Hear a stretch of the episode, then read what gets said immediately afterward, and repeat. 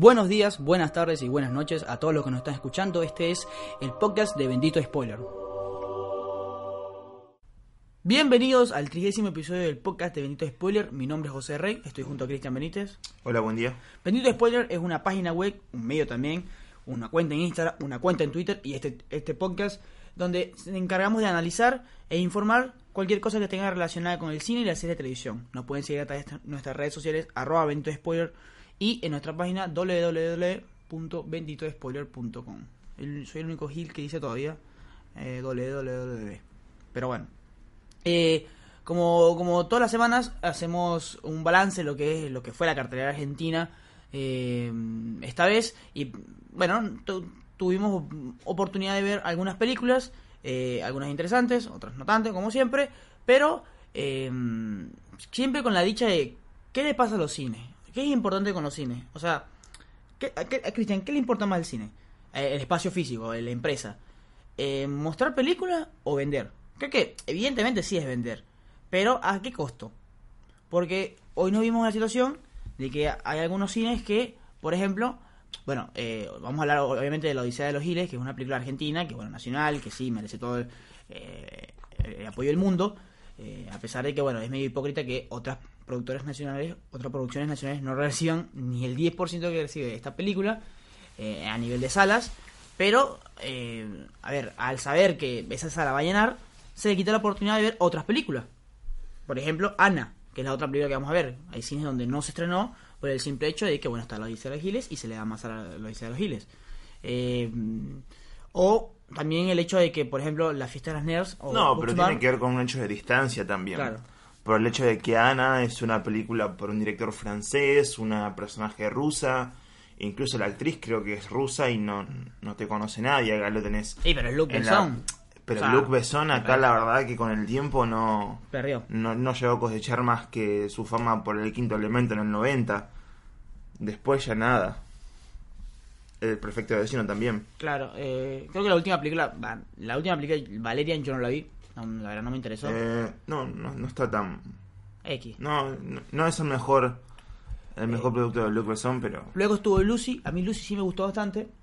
Eh, me pareció. No sé, algo interesante, la verdad que. Y bueno, es que ellos Johansson, como siempre, estaba muy bien prima. Eh, pero lo que hoy es. O sea. ¿Por qué no le vas a dar una oportunidad al cine? Que es lo que pasa en algunas. En algunos, no, sí, obvio. Sí, en ese Que es sentido. Que es como. A ver, pero. ¿Qué onda? Todos los Odisea de los Giles. No, todos- a ver, con la cuestión de distancia decís, eh, es tan lejos que nadie te conoce y nadie te va a ver, con lo cual si nadie te va a ver no va a generar ganancias para el complejo. Entonces, en ese sentido, lo que más le importa al complejo siempre van a ser las ganancias. Sí. Es muy lo que se... La, la frase que se te repite en el, en el mundo del cine es clásico de dueño de cine, ¿no? Es como siempre va a apostar a, a lo seguro para generar un ingreso. Bueno. Básicamente es una empresa, entonces es- Claro. es, su fin. Después si querés ver otra otro tipo de, de cosas, podés ir a un cinearte, ¿no? De- bah, bueno, ahora no, porque el muriendo, cinearte, claro, están muriendo, entonces... eh, no sé, no... No hay mucho más para analizar, digo yo. Bueno, en, en algunas noticias rapiditas que me gustaría comentar antes de poner a analizar estas dos películas que vamos a hablar hoy. eh, esta semana se, dio, se dieron las primeras críticas del Joker y se dio a conocer que va a competir como mejor película en Venecia. Lo cual es algo llamativo. Eh, ¿Como mejor película Como o, mejor o película. es competencia oficial? competencia oficial, sí. Como mejor Ah, película. listo. Es a la mierda. O sea, bien. Eh, eh, eh, ¿Cómo es? El actor Joaquín Phoenix dijo que eh, lo que más le costó fueron las risas. Que fue como que lo que más tuvo que estudiar. Las risas del guasón. Y bueno, ya lo habíamos comentado esto. Que Todd Phillips dijo que en esta película no se manejan pantalla verdes. Lo cual. eh, no sé, habría que verlo. La verdad que tiene muy buenas críticas por los primeros que lo han visto, que son los organizadores de Venecia, que por eso le, le estigman como una de las candidatas a gran mejor película, y que dicen que es un antes y un después en el cine independiente.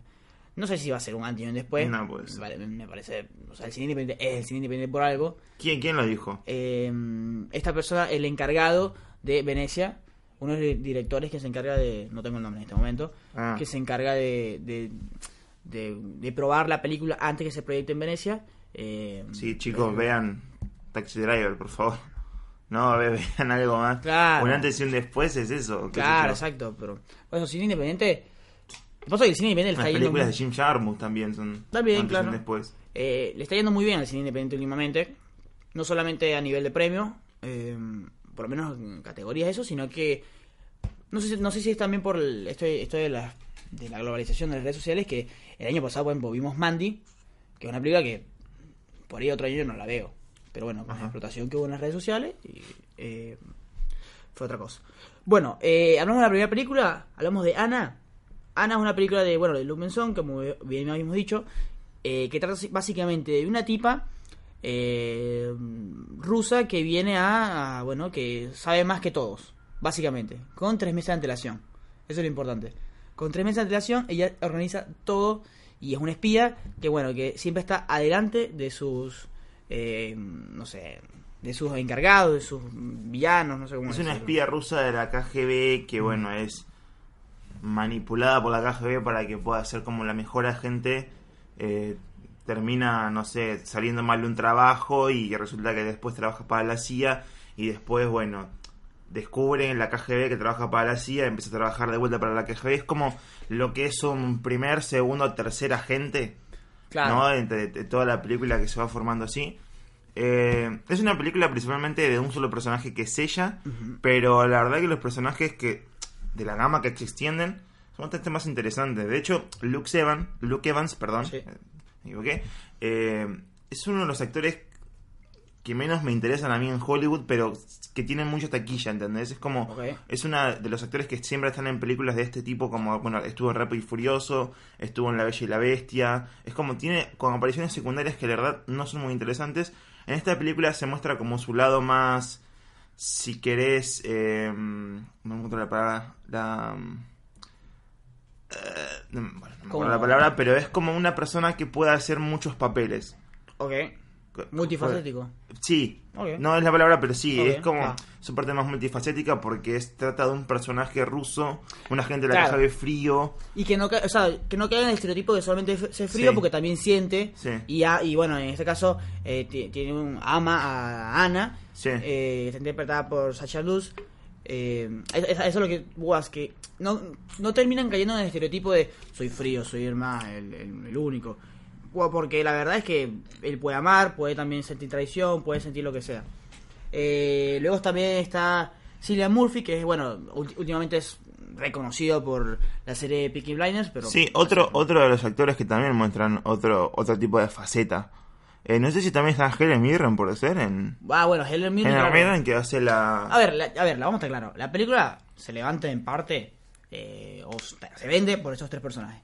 Más que todo por Helen Mirren y... Cillian Murphy y también Luke Evans, Sí, porque te digo, te lo conoce. Lleva, lleva algo de Claro, gente. porque la chica no tienes ni puta idea. Es, es- capaz es la próxima Natalie No, la chica, la chica y- estuvo haciendo de los extraterrestres medio raros que estuvieron en Valerian. Ah, o sea, ya la trabajó con Luke Besson. A la mierda. Sí, sí, ahí veo. Sí. Extraterrestre. Bueno, bueno. Para bueno. los que vieron Valerian, que debe ser como el 3% del planeta, Sí. O el 1% del planeta, o el 0,5% del planeta, eh, sí, sí, te- ella hizo los los extraterrestres hermafroditas. de- Bueno, mucha suerte. Eh. La verdad que, bueno, ella como tal, eh, no está mal. No, o sea, no fue, la verdad no fue nada gran cosa. O sea, igual también, también tenemos que entender que este tipo de papeles, lo que más me- lo que más llama la atención es el desgaste físico. Sí, es verdad que hay dobles, que hay todo, pero Sí. hay que bancársela. O sea, eh, también por eso hay diferencias. Ves una película, no sé, como la de que John Wick, que no Reeves, que el tipo te entrena todo y lo hace todo él. Aquí Sí. seguramente se usaron dobles, no, no sabemos. Pero bien, Sí, bien. no, uno iba esperando, qué sé yo, Atomic Blonde y termina viendo como una película de Claro. acción más, tipo Jason Bourne o al estilo... Bueno, eso es verdad. Eh, últimamente creo que la película, además John Wick, la otra película más de acción más interesante ha sido a esa, Atomic, en cuestión de Sí. coreografías. Porque la gente no, la gente, a ver, cuando ustedes hablan de guion, Igual Atomic Blonde es una que se subió al carro un poco tarde. Porque hicieron dos películas de John Wick y dijeron, che, hagamos esto con, con un personaje mujer. ¿A quién tenemos? Charlie Theron, bueno, agarrarla y meterla Sí. acá. La película está buena, pero qué sé yo, es como... Se renota que se subió al carro, o sea... eh, porque hay gente que critica mucho las películas, o sea, como que no le da importancia a las películas de acción, porque bueno, todo es acción y eso. Y eso es guion también. O sea, las coreografías y todo ese tipo de cosas, el contexto, es guion también. Así que, o sea, no, no hay que menospreciarlo. Por eso es que John Wick funciona también. Eh, acá, acá para mí funciona solo en, un- en una escena que es, a ver, recordemos que ella eh, la reclutan, ella lo único que quiere es la libertad, es más, prefiere, ella prefiere morir antes Sí. de trabajar otra vez para... Lo que pasa es que expliquemos que ella es un personaje en un principio que eh, estaba como metida en las drogas y era muy pobre y no sé, estaba abandonada, vivía con un chabón que le, le vivía violando y pegándole. Eso sí, ella juega ajedrez Luke muy bien. Evans y la recluta. Claro. Y Luke Evans, tengo que acordarme. Luke Evans. Y, Luke y la recluta, entonces ya desde el primer momento es que empieza a mostrar como su carácter apto y, e inteligente, ¿no? Porque siempre trata como de, de tener el poder en cada situación y eso es, bueno, lo que la lleva a ser como el personaje ideal para esta película. Sí, porque, a ver, eh, o sea, también porque, no sé por qué la cara no tiene tantas expresiones. Entonces, físicamente puede manejarse tranquilamente como espía Sí. para la KGB, por espía para la CIA, eh, y, y funciona. A ver, funciona, sí, funciona. Está bien. Eh, bueno, a ella, mm, Helen Mirren es la... Por como- eso hay primeros planos en todos los personajes menos en ella, ¿no? Viste que en todos Sí. los personajes muestran la cara, incluso Helen Mirren a Helen través de su a ver, transformación. Helen Mirren se ve, bueno, en esa película se ve. Es la- para mí es la mejor de la película. Claro, Helen pero. Helen Mirren se ve como si tuviera 90 años, pero mal, Sí. se está muriendo. O sea, pobre. Eh, No, pero tiene 74 claro. y está plena. Claro, sí, sí. Es una Eh, milfa de- Entonces, eh, eh, bueno, eh, en este caso es como la coordinadora que se encarga de reclutar, de, de mandar las misiones. Le ponen a ella, a ella no le, al principio no le atrae, no le gusta, pero bueno, lo termina aceptando. Y le, la, manda a una misión suicida, que es cuando mata... Al el- principio le dice, vos estás acá dos años, cinco años y te liberamos. Ok, esa es una promesa de Louis Evans que Sí. Vamos a estar claro. Personalmente no me la creí porque todo, o sea, eh, pasa en todas las películas. Es lo mismo. Te vamos a liberar. No, ni en pedo te va a liberar. Claro, lo que pasa con la mafia, con los narcos, con la KGB, Claro, con la CIA. ni Vas a pedo. estar toda tu vida ligada a eso. Por eso, o sea, ni la CIA ni nada. Eh, ¿Sabes qué? Algo también que me gustó un poco es que no ponen a la KGB como la mala. O sea, es como que Es nada. Desde el punto de vista de la KGB. Claro, eh, es más, el hecho es como, mira, nosotros vamos a salvar nuestro, Sí. nuestra Pero tampoco, tampoco ponen a la CIA como la mala, No, ¿no? tampoco. O sea, es como tenemos nuestras prioridades y hay que hay que matar a alguien. y hay que Y a la vez, ambas son antagonistas porque de mitad de película para adelante todo tratan de manipular a Ana para llegar a un fin que es como tratar de matar al líder de la KGB y la otra como tratar de engañar a la CIA y así es como un juego que, Claro, que también- la verdad encima se te hace demasiado pesado. La verdad que la película, digámoslo, es un embole. Sí. Tiene unos flashbacks y una vuelta para atrás y para adelante que te termina sacando Que te la ríe, atención. te ríe, te ríe. Ya llega un punto estás que te reís porque no tenés otra cosa para hacer. Ya estás ahí en el cine, nosotros no pagamos entrada, pero No. la gente que ya pagó entrada, tipo, es un embole. Es divertida. La Claro. verdad que la pasamos bien, pero tanta ida y vuelta entre esto y aquello, no. Claro, porque a ver, pongan No así. qué quería hacer, Pongan, la así. Es, es pasa que también es muy predecible. El guion se construye así. Ana está frente a una situación, la resuelve. Y cuando la resuelve, se da cuenta que o alguien la, la traiciona o tiene que hacer algo. Y cuando va a hacer eso, la pantalla cambia y dice tres meses después. No, tres meses antes. Tres meses antes. Tres meses antes. Un año antes. Claro, entonces ahí te explican, hace un año, cómo ella organizó ese plan. Y entonces sobreexplica toda la película, toda la trama. Ah, no, eso sí. La verdad Eso no es horrible. te deja. Sí, la verdad eso no me gustó para nada. Eh, Eso, eso, a mí, a mí no me gusta cuando en las películas me tratan de idiota.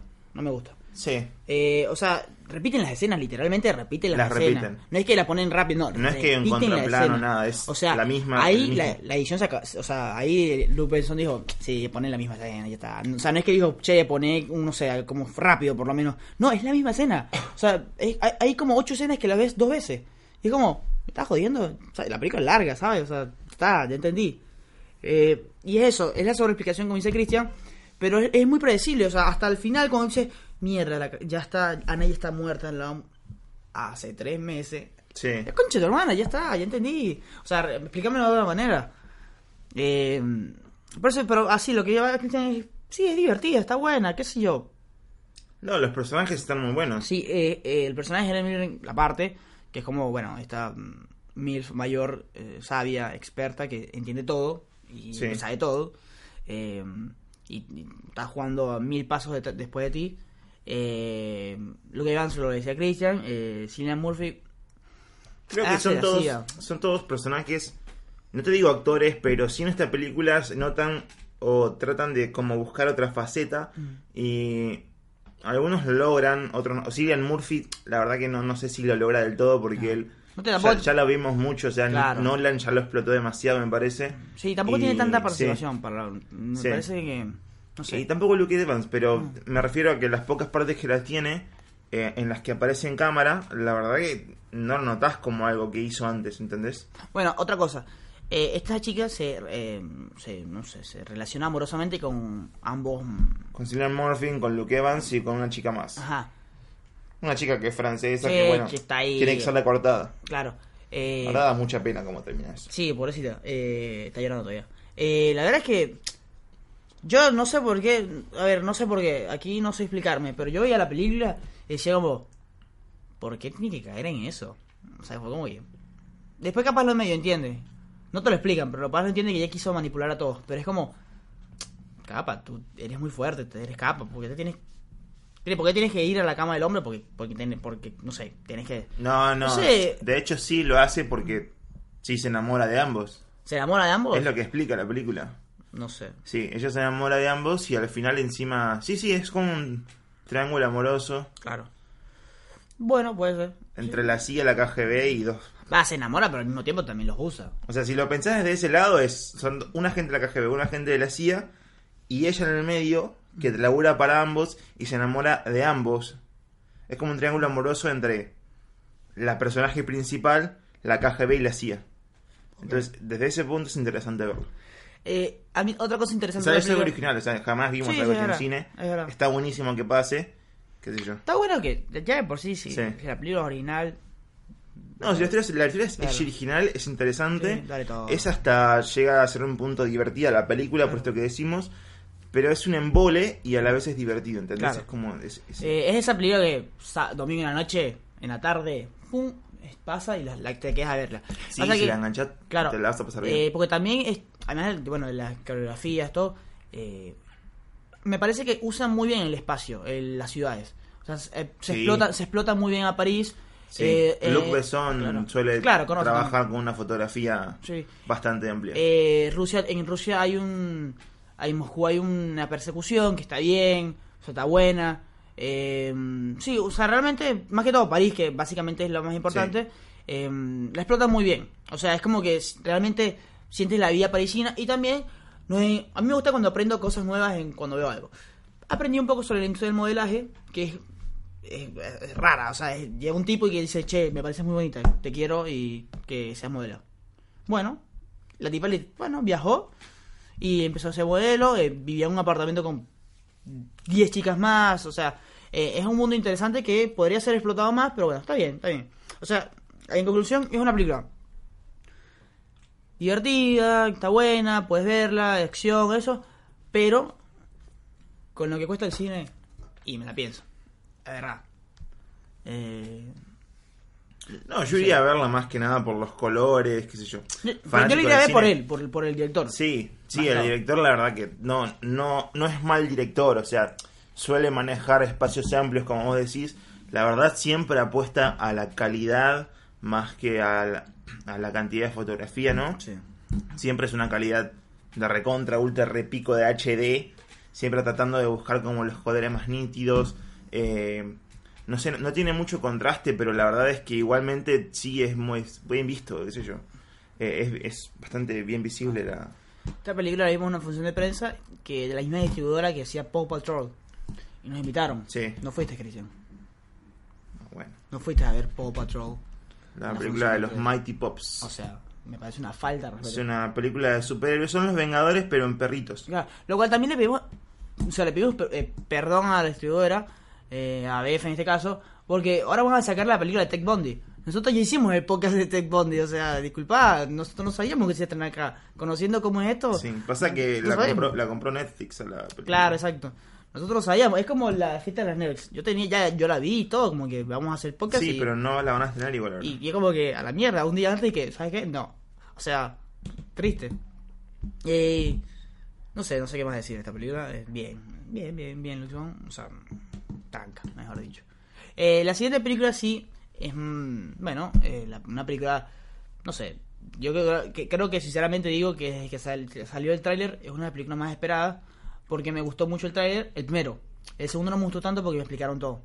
Pero el primer teaser estaba bueno porque te, te mostraba a Buenos Aires, bueno, la provincia de Buenos Aires, la Argentina, te mostraba unos actores llamativos, entre ellos Darín y el, y el chino, que, y Andoni, que son los que yo personalmente yo conocía, los demás no tanto. Eh, y tenía una, un- una buena fotografía, y bueno, tiene todavía. Y nada, se ve algo interesante. Y el título es genial. O sea, de verdad que el título es uno de los títulos más geniales que yo he visto tranquilamente acá en el cine. Se llama La Odisea de los Giles. Una película producida en parte por eh, Kenya Films, que es una nueva productora que creó eh, Darín, eh, Ricardo Darín, y, y su hijo en un viaje a Kenia. Bueno, no sé, eso, eso vayan a verlo con Susana, qué sé yo. Eh, está dirigida por Sebastián. Sebastián Bornstein, que Claro. es el hijo de Tato Bores. Ah, mierda, no sabía El que- Tato Bores era un, un conductor de tele que hacía un programa humorístico ya el siglo pasado. El Tato Bores ya murió, pero bueno, eh, la verdad que acá se, se lo recuerda mucho por su frase icónica de... eh, Ay, no me acuerdo. Así que Bueno. vergüenza. Bueno, otra, otra cosa. Eh, ah, Bermud con papas fritas y Good Show. Ah, mierda. No, seguramente todos los argentinos la tendrán. Bueno, la verdad que no sé vos, pero No, no. acá ya. Es más, te iba a hablar de otro argentino que, bueno, eh, nosotros estamos grabando esto un domingo. Ayer se dio a conocer la noticia de que José Luis, eh, José Martínez Suárez, el hermano de Mirta Legrand, Sí. eh, murió. El director al- de. ¿De qué? ¿El cuento de las comadrejas? No, vale. ¿Sí? El cuento de las comadres de Campanella. Muchacho, usted no estudió, usted no hizo la tarea. No, no, no. Señor. La primera, la original. El cuento de las comadrejas es una película de 1976. Ah, ok, ok, ok, ya. ya, ya. Que la dirigió el mismo hermano de, de Mirta Legrand. José y Pero es un tipo que. Campanella agarró la película y la hizo una remake ahora. ¿Por qué te digo esto? Porque en 1976 acá en el país, hombre, hubo un golpe de Estado. Entonces él la estrenó un mes antes del golpe de Estado. Mm. Cuando vino el golpe de Estado, vino la, la aplicación del Instituto de Censura. Ok. Entonces le fue para el orto, la verdad, la película, porque tenía unos contenidos muy como de muerte y violencia y toda esa cosa que el- la gente buena y la gente rica, como son los militares, eh, Claro, ¿no? claro. no no querían que no querían que pase eso. Bueno, el tipo era actor, nada más y nada menos que asistente de dirección, Sí. productor, director, guionista. Mirta Legrand es una persona que se regodeó bastante del mundo del cine, porque además salió con Daniel Tiner. Daniel Tiner también fue otro gran cineasta argentino que la verdad fue tiene un trabajo bastante Grande. intenso y extenso Grande para, para analizar. Y por último fue era presidente del Festival de Cine Internacional de Cine Mar del Plata. Sí, Eh, esperemos que este año podamos dar una visita al cine. no creo. Eh, no creo tampoco. como están las cosas, no creo. Eh, pero, mira, bueno, como, como, como decíamos, no sé, eh, una pena. No, no sé, no lo conozco. La, verdad, la verdad, si soy sincero, no lo conozco. Pero bueno, una pena. No, bueno, ya era grande el señor. Claro. Eh, bueno, nos fuimos de tema. Ponete que, ponele que Mirta nació en el 27. No digo 2027, eh, digo 27. 1927 nació Eh, Mirta. mierda, ¿qué y la hermana creo que era mayor. ¿Qué encima. le da? ¿Qué le da? que- El 93 creo que era. Bueno, eh, La Odisea de los Giles. Ajá. ¿Con qué expectativas tú fuiste a ver esta película, Cristian? Eh, no, con expectativas de ver to- todo tipo de producto nacional. La verdad que últimamente no, no viene El año pasado.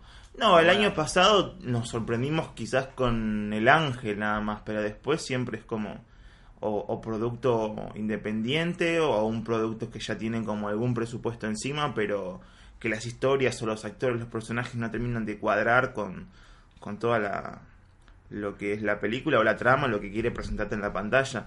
Esta película es ese- esa sorpresa que vimos con El Ángel Ok. me parece. Eh, creo que este año tiene dos buenos pasos, que es el cuento de las comadrejas y el, la odisea de los giles. Capaz me estoy olvidando alguna más, pero Este año. mm, no. A nivel nacional, el producto me parece que es lo más interesante que vi. Bueno, eh, La Odisea de Virgilio es una película basada o ambientada en el 2001 Argentina, de, Sí. a partir de agosto. Y luego Eso está 2002. genial, eso está genial, porque en un mundo dividido por una grieta, en un país dividido Claro. por una grieta entre la derecha y la izquierda, el kirchnerismo, el, el macrismo y toda la cosa esta, el 2001 fue una época que afectó a todos, o sea, ahí no hubo grieta, Ok. porque le afanaron la guita a todo un país, ¿entendés? Entonces es como...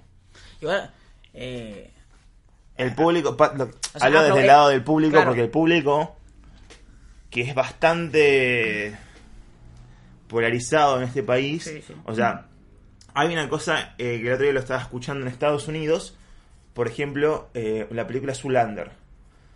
La pe- Zoolander es una película que te habla como que unos estadounidenses, perdón, le puse la alarma a esta hora, te pido mil disculpas a, a la gente del otro lado.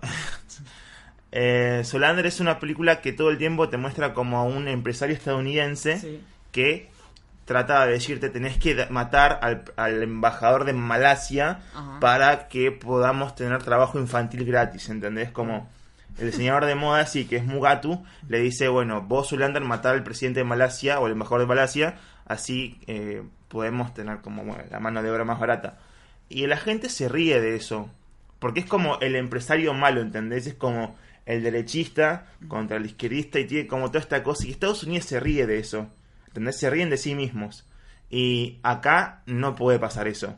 Vos acá ponés, no sé, un empresario que trata de como tener como a- algún futuro con su empresa y tratar de aprovecharse de como la pobreza y ya tenés gente que dice, ah, pero estos kirchneristas que hacen esta película sobre este chabón que bueno, y si acá pones una película sobre, no sé, eh, un trabajador eh, que, que está laburando toda su vida y que está en, pe- en pelea con un empresario y es como, ah, estos, qué sé yo. No sé, es, co- es Sí, como sí, muy raro, ¿se entiende? O sea, también, obviamente, a mí nadie me va a engañar, esta película la hicieron a propósito, o sea, la, la estrenaron a propósito un día, una semana después del paso, por, por algo. Eh, Sí, no sé si tiene mucho que ver. pero- me, bueno, no, es- me parece muy oportuno. O sea, porque las pasos la podía ganar tranquilamente Macri y Eh, esto pero- no, tenía ningún tipo de reproducción. Pero, bueno, seguiría viendo Grieta o, eh, ¿cómo es? Sebastián es un visionario. Eh, no, O sea, lo- a lo que voy es que es una película que si te, si, si- si te metes es muy difícil no sentirte representado. O sea, a ver, yo soy extranjero. Yo no tengo ni... No entendí, ni- no, no viví el 2001 y hace nada. Pero vi la película y cuando hay flashes del peronismo, cuando hay flashes de también del anarquista, cuando hay flashes de, de también del laburante, del empresario y todo, o sea, todos tienen un personaje de la buena ama de casa que está que, que piensa en la inocencia, es imposible no senti- sentirte representado. Entonces creo que ese es el mayor éxito de la película, porque la película podemos hablar de muchas cosas, de que da risa y eso, pero el mayor éxito es que la gente va, se ríe y la pasa bien por el hecho de que se sienten representados. O sea, eh, la escena creo que va a quedar como una de las mejores escenas, eh, me atrevo a decir, de, de- de la historia del cine argentino, que cuando están Sí. eh, Brandoni, eh, no recuerdo el nombre de... eh, bueno, la, la esposa de Darín y Darín, y dicen... Este es eh, el- Lina, sí, claro, este es el mejor momento. Claro, este es, este es el mejor momento. Peor no nos puede pasar. Y, e inteligentemente Sebastián pone abajo después, a partir de esa frase pone agosto de 2001. Sí. El cine se muere de risa. Cuando es realmente debería decir como que, ay, pobrecito. Bueno, se muere de risa. Y es como sentirse identificado, porque todas esas personas decían también, ay, o sea, este es el mejor momento. O, el pasa el, pasó el domingo. Domingo, bueno, ganó eh, Fernández. Y había gente seguramente que decía, bueno, estamos tranquilos. Y el día siguiente el dólar se fue a la mierda. O sea, casi el doble. Y es, es, es esa vivienda de laburante, es esa sensación de eh, uno está trabajando, trabaja, trabaja. Ayer a mí, por ejemplo, ayer a mí me, me aumentaron la facultad. Y yo, a la mierda, o sea, yo estaba trabajando tranquilo, tranquilo, tranquilo, y dije, bueno, por lo menos me alcanza este poquitico para pagar la facultad, y me lo aumentaron. Y como que se fue toda la mierda. Y, y ese sentimiento que, que puedo sentir yo, que yo creo que sentiría cualquier latinoamericano en época de crisis, pero bueno, que siente el argentino, se ve muy bien representado en esta película. Y eso está muy bien. La verdad que, que a eso es lo que más me gustó. Es lo más llamativo. Si hablamos a nivel de actuación, a nivel de historia, está, es muy interesante, es muy inteligente.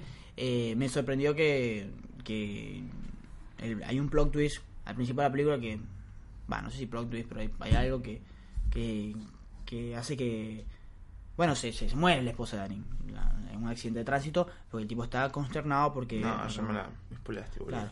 Eh, entre ellos está, ojo, entre ellos el malvado eh, empresario, eh, eh, ¿cómo se llama? Ups, se el nombre. Se llama Andrés Parra. Él es un actor colombiano, eh, muy importante por aquella región, también por Venezuela, que interpretó a Pablo Escobar, el patrón del mal, Se llama Mansi acá. más. Y también interpretó a, a El Comandante, que sí fue un fracaso mal de la serie de Chávez. Eh, pero bueno, el tipo, la verdad, le- el patrón del mal le fue muy bien. Eh, de resto, bueno, la película se maneja a través de que cuando hay muchos personajes también es medio complicado el hecho de que cómo lo manejas a todos.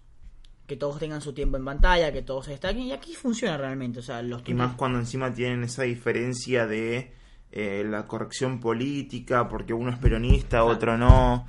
Pero lo que pasa con. Lo que hace Borenstein es tratar de meter todo y que todo cuaje, porque además lo trata con un tipo de comedia que, teniendo un país totalmente polarizado, un público polarizado y toda la bola, eh, podés llegarle a los dos. Es decir, la escena en la que está, no sé, eh, hay el personaje este que es recontra peronista, hay uno que se presenta como más peronista que el 17 de octubre. Sí, sí. Y el personaje de Brandoni, que es, bueno, Brandoni ya lo conocemos, él eh, ha dicho públicamente que iba a votar a, a Macri, cambiemos, que es derechista, que no- tiene, la verdad que le, le desea la muerte al peronismo y todo. Y hay escenas en las que ellos se comparten pantalla y, eh, no sé, tiran un chiste como, qué sé yo, eh, este tractor está más viejo y muerto que el peronismo, ¿no? Y todo el mundo se caga de risa en, el, en, el, en la sala. O sea, no, no hay como una diferencia, lo cual está, lo, lo cual está genial. Porque, te digo, es muy difícil tratar de encontrar como ese tipo de, de conexión entre, la, entre estos dos mundos. Eh, lo que vi en la película, más allá de la cinematografía, que está, está bastante Correcta. bien, no, es, es correcta. Tiene, tiene unos deslices un poco raros, pero ya tienen que ver más con cuestiones más técnicas, como por ejemplo que yo los sonidos o, o bueno, los efectos especiales y estas cosas de que cuando explota, viste, toda la, la terminal termoeléctrica, Sí. bueno, que es como Por- a un ver, poco eh, raro ahí- ahí que explote todo tan así. ¿Por qué empezar por ahí? Porque la película empieza ahí. Empieza con una explosión. Sí, que...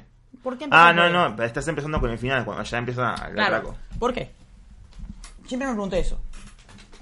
O sea, tú, tú como director, empe- haciendo una historia, ¿empezarías por el Sí. final de esa manera? Eh, sí, la verdad que es una película que si arranca con una explosión, vos pensás Claro. que ya arranca. O sea, em- empieza y empieza, ¿entendés? Ya empieza con toda la acción. Después se toma sus tiempos, este, qué sé yo, empieza a explicarte los personajes, empieza a explicarte la trama de qué se trata y toda la bola. Eh, después tiene momentos muy emotivos, como. No sé, eso tiene que ver mucho con el mérito de la actuación Claro. que tienen eh, Darín, tiene Linás. Bueno, tienen- primera vez que vemos a Darín como un Gil. Va, yo por lo menos, literalmente. No, Darín ya fue un Gil. Ah, no. ya incluso ya hizo películas del 2001. No sé si tiene, no, sabes que no presté atención, pero creo que tiene alguna otra referencia a Nueve Reinas. Nueve Reinas también es una película que Sí, se grabó basada en 2001. Entonces sí. No, no, no vi si tiene alguna referencia o algo. Eh, bueno, básicamente, eh, es siempre la, la película está. El, el tema de la película en sí es la venganza a mano propia. Lo cual siempre ha sido un tema discutido: si hay que hacerla, si hay que no. Sí, pero no. El punto no nunca llega a eso, ¿entendés? Claro.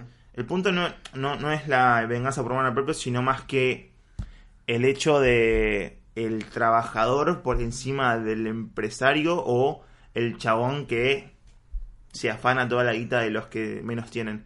Eh, principalmente llevado al 2001, que fue la época general, o sea, que habrá pasado eso. habla de todo eso porque en serio hubo gente acá que estuvo dateada de que iba a venir el 2001 y que se llevaron toda la guita ellos, ¿entendés? Lo cual habla de Alvarado Mansi, ahí me acordé del nombre. Alvarado Mansi. Bien, eh, muy bien el uso de la provincia, de la ciudad.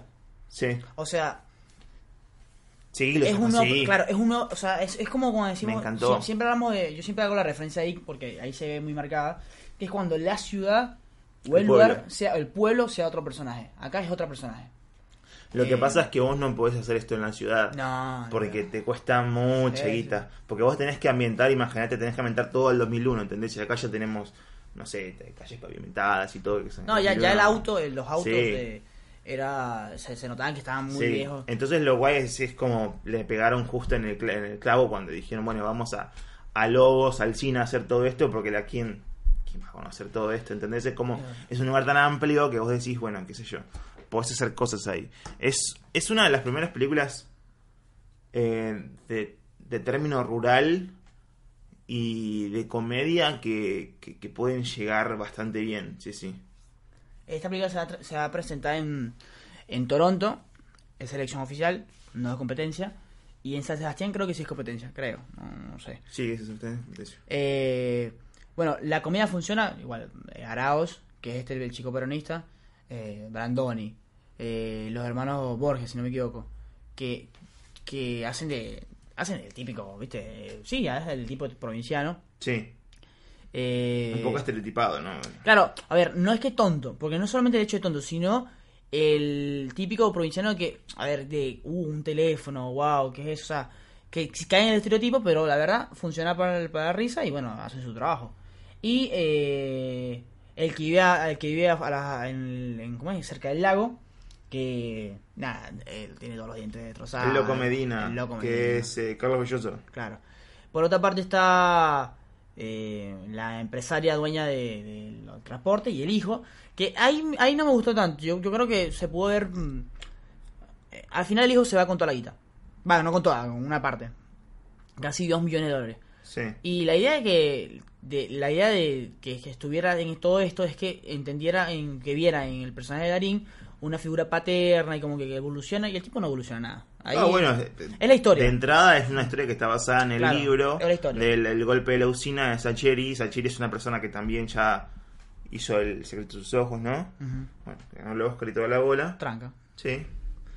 Nada, es, es basado en eso. O sea, no, no se podía ir del todo de, del personaje este, el hijo de, de la empresaria, porque básicamente en la historia pasa eso. O sea, la gente que leyó el libro ya sabe que iba a pasar eso, pero bueno, los que no habíamos leído nada y estábamos ahí expectantes, no sabíamos qué pasaba. Pero bueno, el director tampoco se podía alejar mucho más. Creo que a eso iba la decisión, porque en cierto punto el personaje este del hijo se termina siendo bastante como eh, aporta a la película, ¿entendés? Y termina generando una un otro tipo de perspectiva sobre él, ¿entendés? Y al final nos sorprendió el hecho de que se haya llevado todo, bah, no todo, pero una buena No, parte bueno. del botín. Eh, bueno, no hablamos de que todo esto es en base, todo esto nace a través de que una cooperativa, lo cual ya a mí me pone nervioso, porque dije, uy, pobre tipo, va a tener toda esta plata, ¿qué va a hacer? Y, y funciona muy bien. Y funciona muy bien en parte gracias a la banda sonora, que tiene una combinación entre todo. Hay, hay rock nacional, hay música, bueno, tiene mucho rock nacional. Encima, Claro. vos me habías preguntado algo si tiene banda sonora, sí tiene banda sonora. Eh, no, esa banda sonora, eh, cuando el atraco, cuando el robo, es muy buena. El momento, hay un momento cuando eh, ellos abren, porque, ¿qué pasa? Jugaron con mi sentimiento. Porque sí, ellos abren la bóveda, pero nunca se ve visto, cuando Man- Mansi va a abrir la bóveda, nunca se ve la plata. Yo decía, a la mierda, ahí no está la plata, ahí no está la plata, ahí no está la plata. O sea, yo decía que no estaba la plata, porque nunca nos las mostraban. Nos las muestran al final, y cuando abren la puerta de Darín el chino, abren la puerta y está la plata, la música que suena en ese momento es muy buena. O sea, va muy de la mano con lo que sería un atraco y el heroísmo. Y está muy bueno. Y también hay un plot twist con Brandoni, que yo ayer no, no lo entendía. Yo había visto la película y no lo entendía. ¿Qué hacía Brandoni con, con ese sacatierra? Eh, con el tractor. Eh, no, no sé no sé qué era. Un. Sí, era un tractor, bueno, hicieron un agujero en la calle. Claro. Lo que pasa es que... No se explotó bien igual. Eh, me parece que no, no, no se Eh, es, es una es, es nuestra gran estafa, ¿no? Esta película. Pod- Claro, podría ser. O sea, yo. eh, Porque- Buco, Buco es un. Aunque tiene, tiene el condimento de que sean personajes de, de campo, de una vida normal y tranquila y que terminan transformándose en algo más.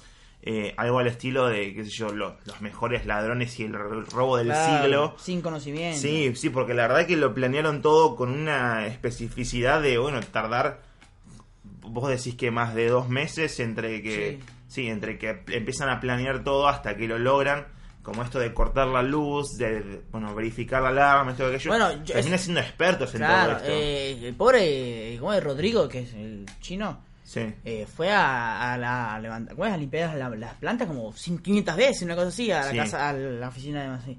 Eh, que esas escenas son muy graciosas también. Eh, maneja muy bien el humor, la verdad. Hay una escena que cuando, cuando se reúnen por primera vez, que están todos reunidos, que Darín dice, bueno, si alguno se quiere retirar y eso. La verdad que, que la maneja muy bien. O sea, Sí. a ver, no voy a decir que es la mejor película porque, no sé, me parece que... A mí no- lo que no me gustó, pero pasa que también es, libro, que termina muy de golpe. Termina de repente. Y como que... No sé, quiero ver más. Estaría bueno ver qué hacen más con la plata. Pero, pero al final es eso, lo que empezamos. Eh, representa un país, eh, lo maneja muy bien, creo que apoya a todo el mundo, a clase alta, baja, mediana, lo que sea. Y el que, se, el que vea la película se va a sentir muy Y identificado. más que nada la clase baja, porque trata de los giles. Claro. Darín empieza hablando como el significado de los giles, esto de que trata de gente trabajadora, humilde, honesta, que se levanta todos los días. Y eh, el público en general se siente identificado porque el público en general, o sea, somos vos, yo, todos Claro. los que nos levantamos a la mañana a trabajar, ¿no? Claro, por, por un poquito para luego, y luego, ¿qué pasa? No. Tiene, tiene el, el sentido del Claro. el discurso de la meritocracia, pero también tiene el discurso de, no sé, Bueno, el hecho de- también el hecho de Darín al principio no quería levantarse, o sea, no, no quería eh, luchar, eh, vengarse. Es básicamente lo que le pasa mucho al, al denomin- denominado Gil. A veces nos roban y uno dice, bueno, ya está.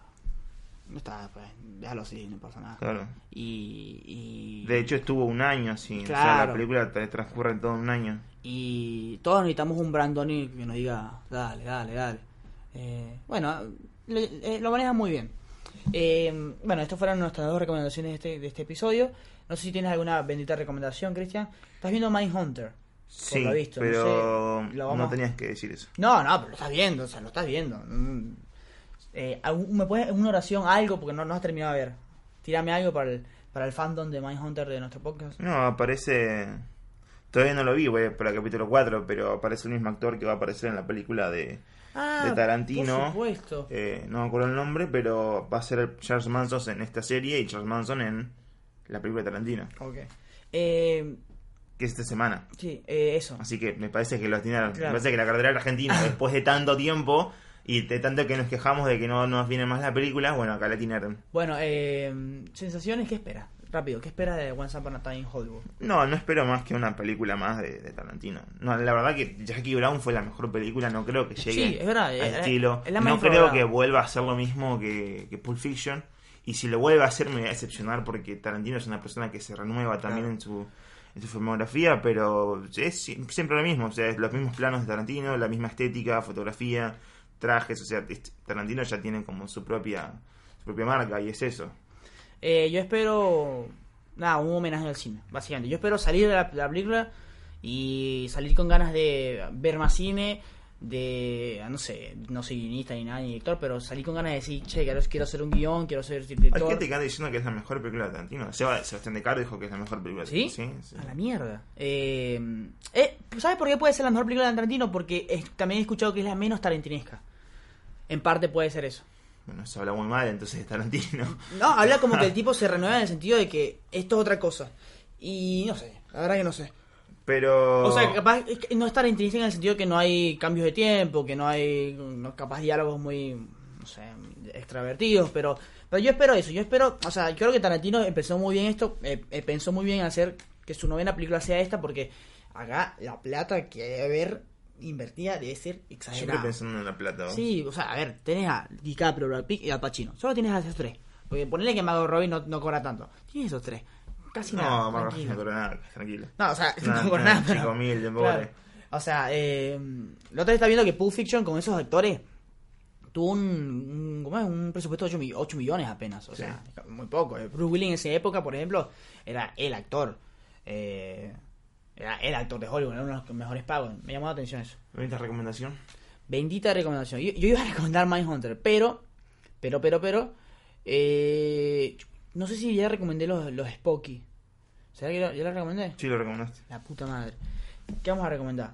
Yo voy a recomendar el- la película de Hayao Miyazaki. No entiendo por qué nunca recomendé Hayao Miyazaki, pero vean mi vecino Totoro. Ah, bueno. No, ah, bueno, no, hay mucha Es gente fácil. que no lo conoce. Fácil llegar a eso. No. Bueno, eh, vean mi vecino Totoro porque es una película que, que los va a insertar muy bien en el mundo de Hayao Miyazaki. Es una película... ¿Se murió eh, él? ¿Ya está muerto él? No, que No es sé, una no sé. película ahora todavía en camino. Y es una película de ternura, es una película de niñez, de nostalgia. Trata, tiene el elemento de fantasía, se trata de espíritus. Eh, mucho de la tradición japonesa tiene que ver con eso.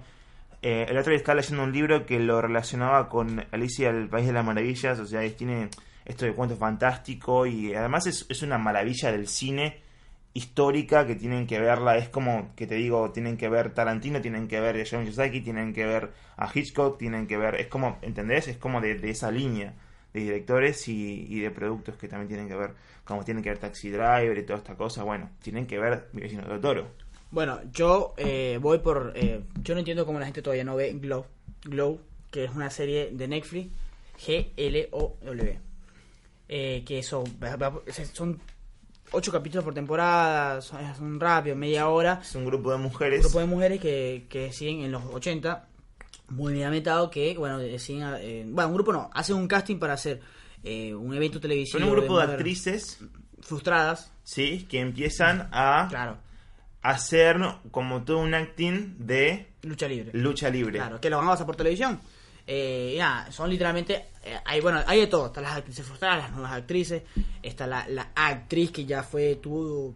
Que parece que tocó su pico y bajó. Sí. Eh, y bueno, es una joda. Es un gas completo de 90, por- 99% mujeres, un hombre que es el entrenador que, que la- es el típico de- dirige. claro que es el típico director Sí. de los 80 o 70 borracho bueno, Sí, maltratador machista, todo.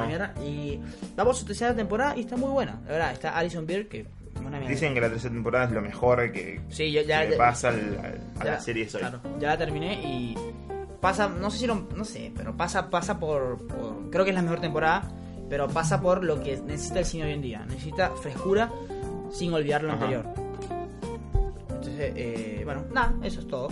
Este fue, este fue nuestro vigésimo tercer, no, vigésimo tercer, no, eh, a la mierda, ya no íbamos, yo me iba a borrar siete capítulos. Trigésimo. Trigésimo episodio del podcast de Nintendo Spoiler, trigésimo, impresionante. Eh, mi nombre es José Rey, me pueden seguir a través de mis redes sociales, arroba Jos Rey OK, Cristian. Arroba Benito Spoiler. Me encanta. Eh, espero que les hayan disfrutado, nos vemos en el próximo.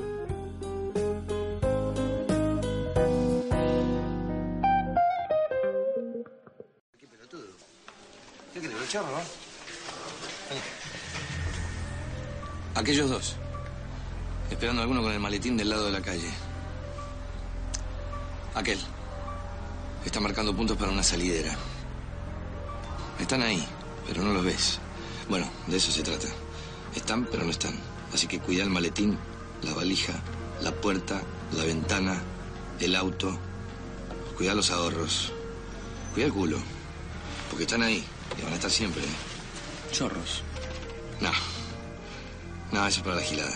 Son descuidistas, culateros, abanicadores, gallos ciegos, miromistas, mecheras, garfios, pungas, boqueteros, escruchantes, arrebatadores, mostaceros, lanzas, bagalleros, pequeros, filos.